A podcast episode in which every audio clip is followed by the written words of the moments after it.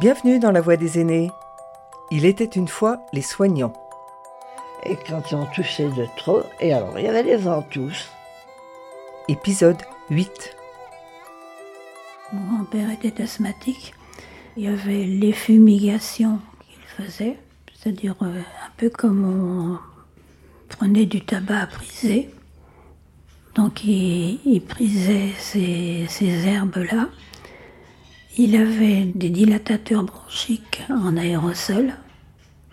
Et chaque fois qu'il commençait à sentir une bouffée venir, il s'envoyait une bouffée d'adrénaline dérivée. Et puis donc euh, les, les fameuses ventouses, c'était maman qui lui proposait souvent. Elle lui faisait ses ventouses et parfois même euh, on les scarifiait justement pour faire tomber euh, un petit peu de sang et faire un peu l'équivalent que faisait une saignée. Les ventouses, c'est un petit globe de verre, hein. Et alors on met des sangsues. Pourquoi des sangsues? Moi j'en ai mis beaucoup à ma grand-mère. Dans le fond, c'est une prise de sang. On prenait des sangsues qui n'avaient pas mangé, donc qui étaient à jeun, et qui nageaient dans une tasse ou un bol, je ne me rappelle plus. Et on mettait du sucre là où on devait sucer. Et elles se jetaient sur ce sucre, et on les voyait grossir comme ça. Vous riez, vous me faites rire maintenant aussi, mais c'est ça, c'était ça. Et dans le fond, c'était surtout pour les femmes qui, avaient trop de tension. Et la tension baissait. Et il n'y avait pas de médicaments. En médicament, l'arrivée du Lazilix, c'est-à-dire un médicament diurétique qu'on donnait dans un cas d'insuffisance cardiaque pour aider l'organisme à, à éliminer l'excès d'eau. Ça remplaçait la saignée qu'on faisait euh,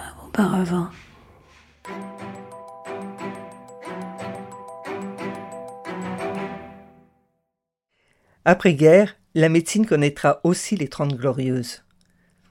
À partir des années 50, il ne se passe pas un an sans une découverte fondamentale qui changera la vie des patients et notre manière de vivre. On pense en particulier aux antibiotiques. André, médecin généraliste, et Christiane, infirmière, se souviennent. Les antibiotiques, c'est Fleming qui les a sortis avec la pénicilline. Hein. Ils étaient sortis depuis 5-6 ans, hein, quand j'ai commencé. Oui, j'ai connu la pénicilline, les premières pénicillines. Elle existait déjà avant la guerre, hein, mais en Amérique. Et elle faisait mal, les bêtes pénicilline. hein, Maintenant, il y a des noms. euh, j'ai commencé en juin 53, je crois, en nurserie, justement.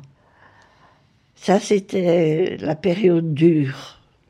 On devait se lever, aller piquer les enfants, ou bien on m'avait mis, malheureusement, au pavillon euh, des infections. Le pavillon des infections, où j'ai attrapé une fameuse jaunisse et une fameuse, elles étaient là trois. Ça n'existait pas les numéros dans le temps. Mais je suis restée six mois malade, jaune comme un citron. Donc c'était certainement la, celle qu'on appelle la, la C maintenant, la mortelle donc. J'y ai échappé avec presque rien dans le fond.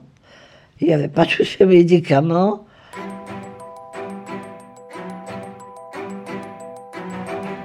Pour le quotidien et les petits bobos, les remèdes traditionnels continuent à être utilisés.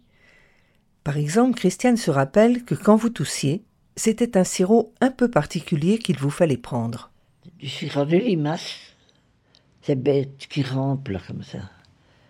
Qu'on faisait nous-mêmes, enfin les religieuses, hein.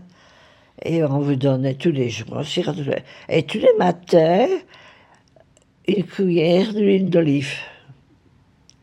Et de l'ouate, thermogène, thermos, donc chaud, qu'on vous mettait sur le dos quand vous toussiez. Comment s'appellent ces médicaments Je ne crois pas qu'il existe encore. Brun comme ça. Mais qui piquait. Et ça brûlait parce que si on, était distraite, ça brûlait. On ne pouvait pas dire pendant cinq minutes, pendant dix minutes, non. Ça dépendait de la réaction de la peau d'un enfant. Ou là un petit peu trop, ça brûle. Hein. De loi de thermogène, vous ne connaissez pas? Il y a beaucoup de médicaments qui étaient très bons et qui seraient encore très bons maintenant qu'on a fait partir. Hein. Moi, quelqu'un qui tousse très fort, une dame qui tousse très fort, j'ai dit, allez quand même voir le médecin. non, ça passera. Vous savez, les vieilles paysans, ça passera tout seul. Il y a toujours les, limaces et les, les suceuses de sang. Toujours? Oui.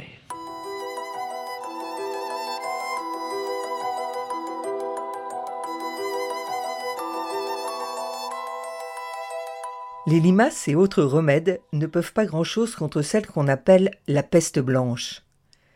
Quand Olga devient infirmière, le traitement antibiotique vient d'être découvert, mais n'est pas encore accessible. J'ai débuté ma carrière euh, en sanatorium, avec beaucoup de déportés qui arrivaient, tuberculeux, bien sûr. Il y avait un otorino qui venait, parce qu'à l'époque, il y avait beaucoup de laryngite tuberculeuse. Donc, il a vu que j'étais jeune et qu'il il, m'a demandé si j'acceptais d'aller faire un stage en ORL pour pouvoir soigner des tuberculeux par euh, pulvérisation de cocaïne sur le larynx. Ce que j'ai fait pendant euh, plusieurs mois. C'est là que j'ai dû attraper mes bacilles, certainement. Voilà. Je me suis plaint de ma fatigue, personne n'y a cru et j'ai fait l'accident tuberculeux. J'ai eu un pneumothorax pendant 5 ans. Voilà. Voilà. À mon époque, il n'y avait pas encore la streptomycine. Donc, on m'a fait un pneumothorax. Avant la découverte d'antibiotiques, on injecte de l'air dans la cavité thoracique, entraînant un affaissement du poumon affecté. Cette technique permet de priver le bacille de corps d'oxygène. Le but Permettre la cicatrisation des lésions. Mais à quel prix? À quelques années près, Olga aurait pu bénéficier d'un traitement médicamenteux. C'est en effet en 1948 qu'a lieu le premier essai clinique randomisé de l'histoire de la médecine. Streptomycine versus pneumothorax thérapeutique. C'est l'antibiotique qui va l'emporter. Je suis restée neuf mois en Sana ensuite, je suis revenue sur Paris. Je n'avais pas de famille à Paris, donc pour être logée, j'étais logée à l'hôpital même. Et je me suis trouvée avec des, méningites tuberculeuses, des gamines de 20 ans, 21 ans, qui mouraient de leur tuberculose, de leur méningite. Enfin, une carrière très, très marquée et assez difficile, voyez. La mort, elle a changé parce qu'il y a eu des traitements qui ont reculé. Bon, qu'importe le nombre de vieux qu'il y a maintenant. Donc ils sont à l'âge de mourir. Par contre, des jeunes qui mouraient, ça on le vivait mal. On a vécu l'époque la polio, le sida. Ça, ça a été terrible, le sida. Hein.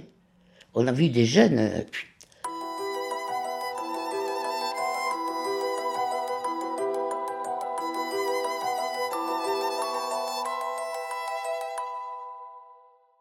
Les jeunes qui meurent dans les hôpitaux décèdent en général parce qu'on ne connaît pas leur maladie ou le traitement efficace. Mais il y a aussi des jeunes femmes qui meurent. Celles qui, après une IVG faite dans de mauvaises conditions, parce que la société en a décidé ainsi, viennent mourir dans les hôpitaux. Olga s'en souvient. J'ai connu beaucoup de jeunes femmes qui malheureusement mouraient et souvent le week-end. Mais au début de ma carrière, quand je suis revenue sur Paris, c'était 50. Euh, en chirurgie, il y avait souvent des jeunes femmes qui mouraient. Elles mouraient parce qu'elles se faisaient avorter, bien sûr. D'hémorragie, souvent. D'hémorragie.